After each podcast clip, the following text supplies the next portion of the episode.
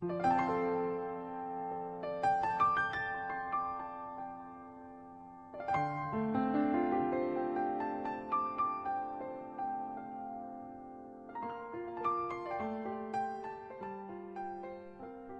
书相伴，终身成长。你好，欢迎来到有书，我是主播童言。今天我们要分享的文章是：心理学家提醒，这八个迹象说明你正在养育一个自卑的孩子。一起来听。近日看到一则视频，一个黑人小姑娘看到镜头里的自己，突然发出“我好丑啊”的感叹。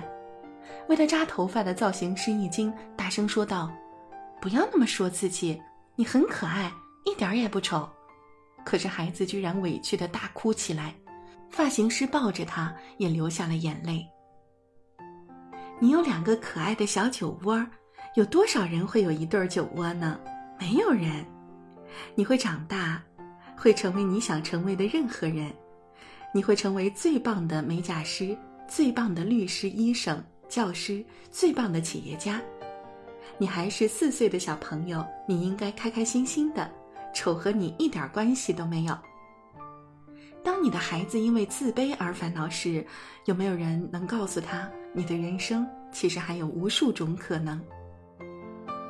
心理学家阿德勒在《自卑与超越》一书中提到，自卑感从婴儿期就存在，这源于弱小的孩子对成年人的天然依赖。但若随着成长发展到某种程度，也必然会影响到孩子的身心健康。想要帮助孩子先察觉到孩子的自卑情绪至关重要。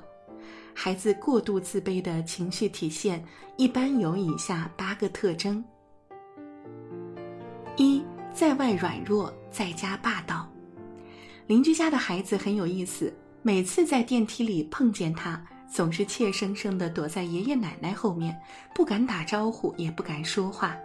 我们都以为他只是内向而已，却听到他奶奶抱怨：“这孩子窝里横，外面怂，家里凶得很呢。”孩子其实是害怕外界的陌生环境与竞争压力，这样的孩子正是自卑、自身的软弱，才会跑到能让自己觉得强大的环境中去。如果父母这时刻意批评孩子，窝里横，外面怂，只会让孩子逐渐失去对家庭的安全感。帮助他们建立探索外界的通道，不逼迫孩子马上就要做到什么程度，而是示范着先让孩子看你做，然后在他取得一点点进步，比如主动打招呼、主动唱一首歌时，积极的鼓励。哇，你是怎么做到的？这样的话语能让孩子摆脱自卑情绪，觉得原来我也可以啊。二用逞强加暴力来掩饰害怕。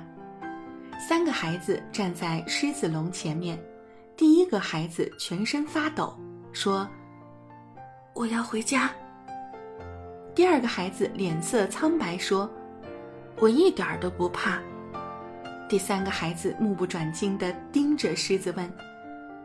妈妈，我能不能向他吐口水？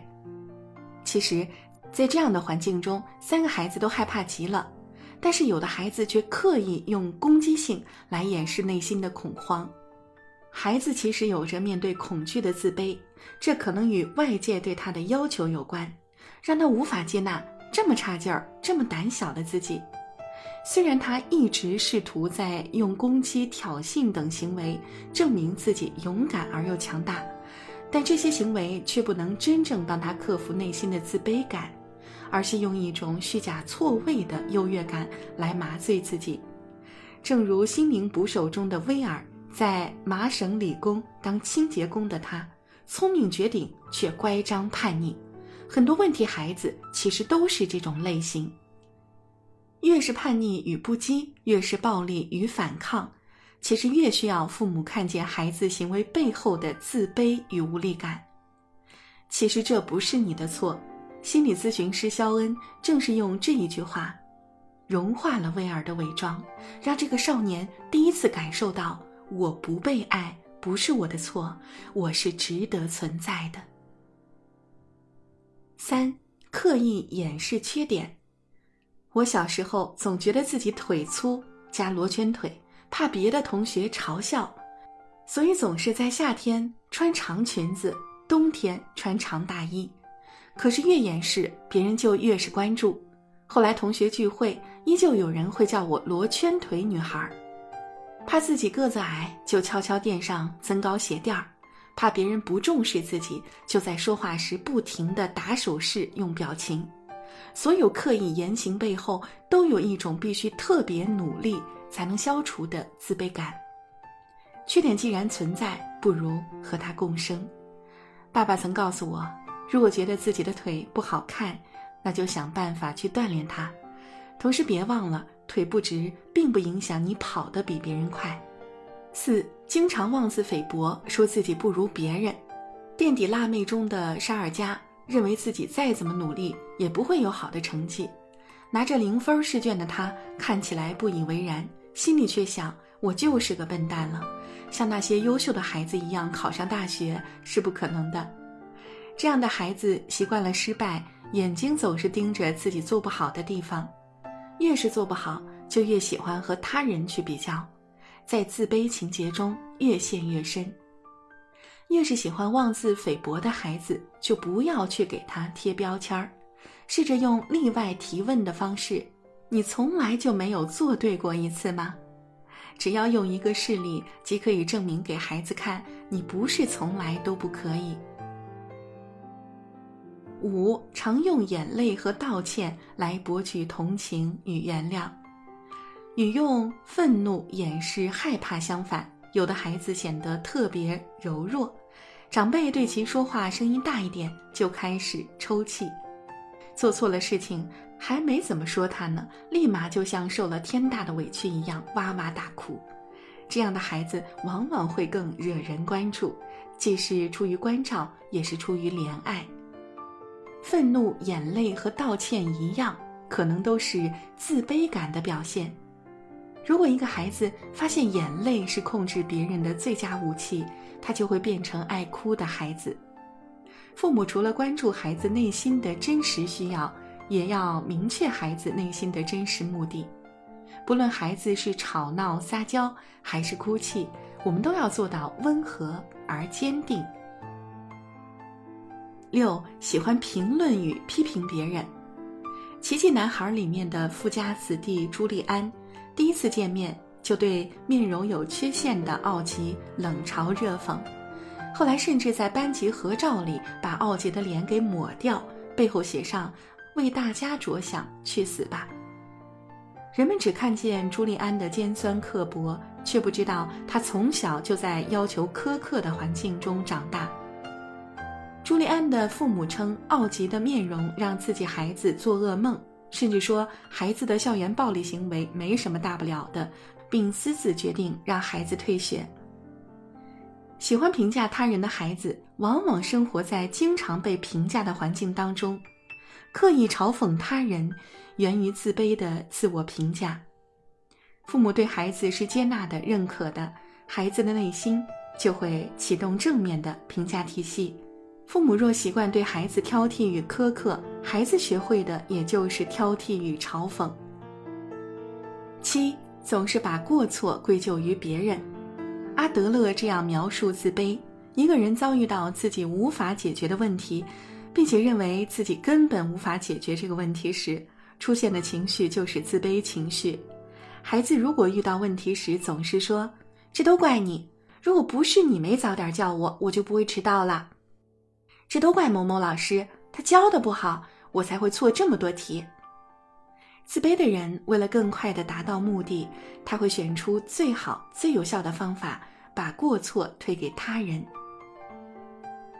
提醒孩子，抱怨与推卸责任对改变自己的处境毫无益处。正视问题，学会内归因，先从自己身上找问题。列出具体一二三可以改进的地方，再来寻求他人的合作与帮助。八，特别依赖爸爸妈妈，不愿意与其他人接触。孩子特别依赖异性父母，比如男孩子特别依赖和黏妈妈，吃饭睡觉都喜欢妈妈陪着，而对爸爸疏远甚至抵触。这种对异性父母的依恋，其实是自卑者画地为牢的体现。这种状态常出现在被母亲宠坏的孩子身上。因为缺乏安全感，所以除了最熟悉的少数几个人外，他无法再关注别的人。作为父母，除了在孩子幼年阶段给予及时回应，还需要让他们明了，凭着自己的努力，他们也可以在家庭之外赢取温暖的感情。看起来凶恶霸道的孩子，内心却隐藏着极深的不自信；看起来柔弱无助的孩子，却可能是在用眼泪换取同情。我们必须告诉孩子，自卑感并没有不正常。相反，它可以促进我们认识真正的自己，通过接纳自己的不完美，来挖掘未来无数的可能性。这八个迹象存在于你抚养孩子的过程中吗？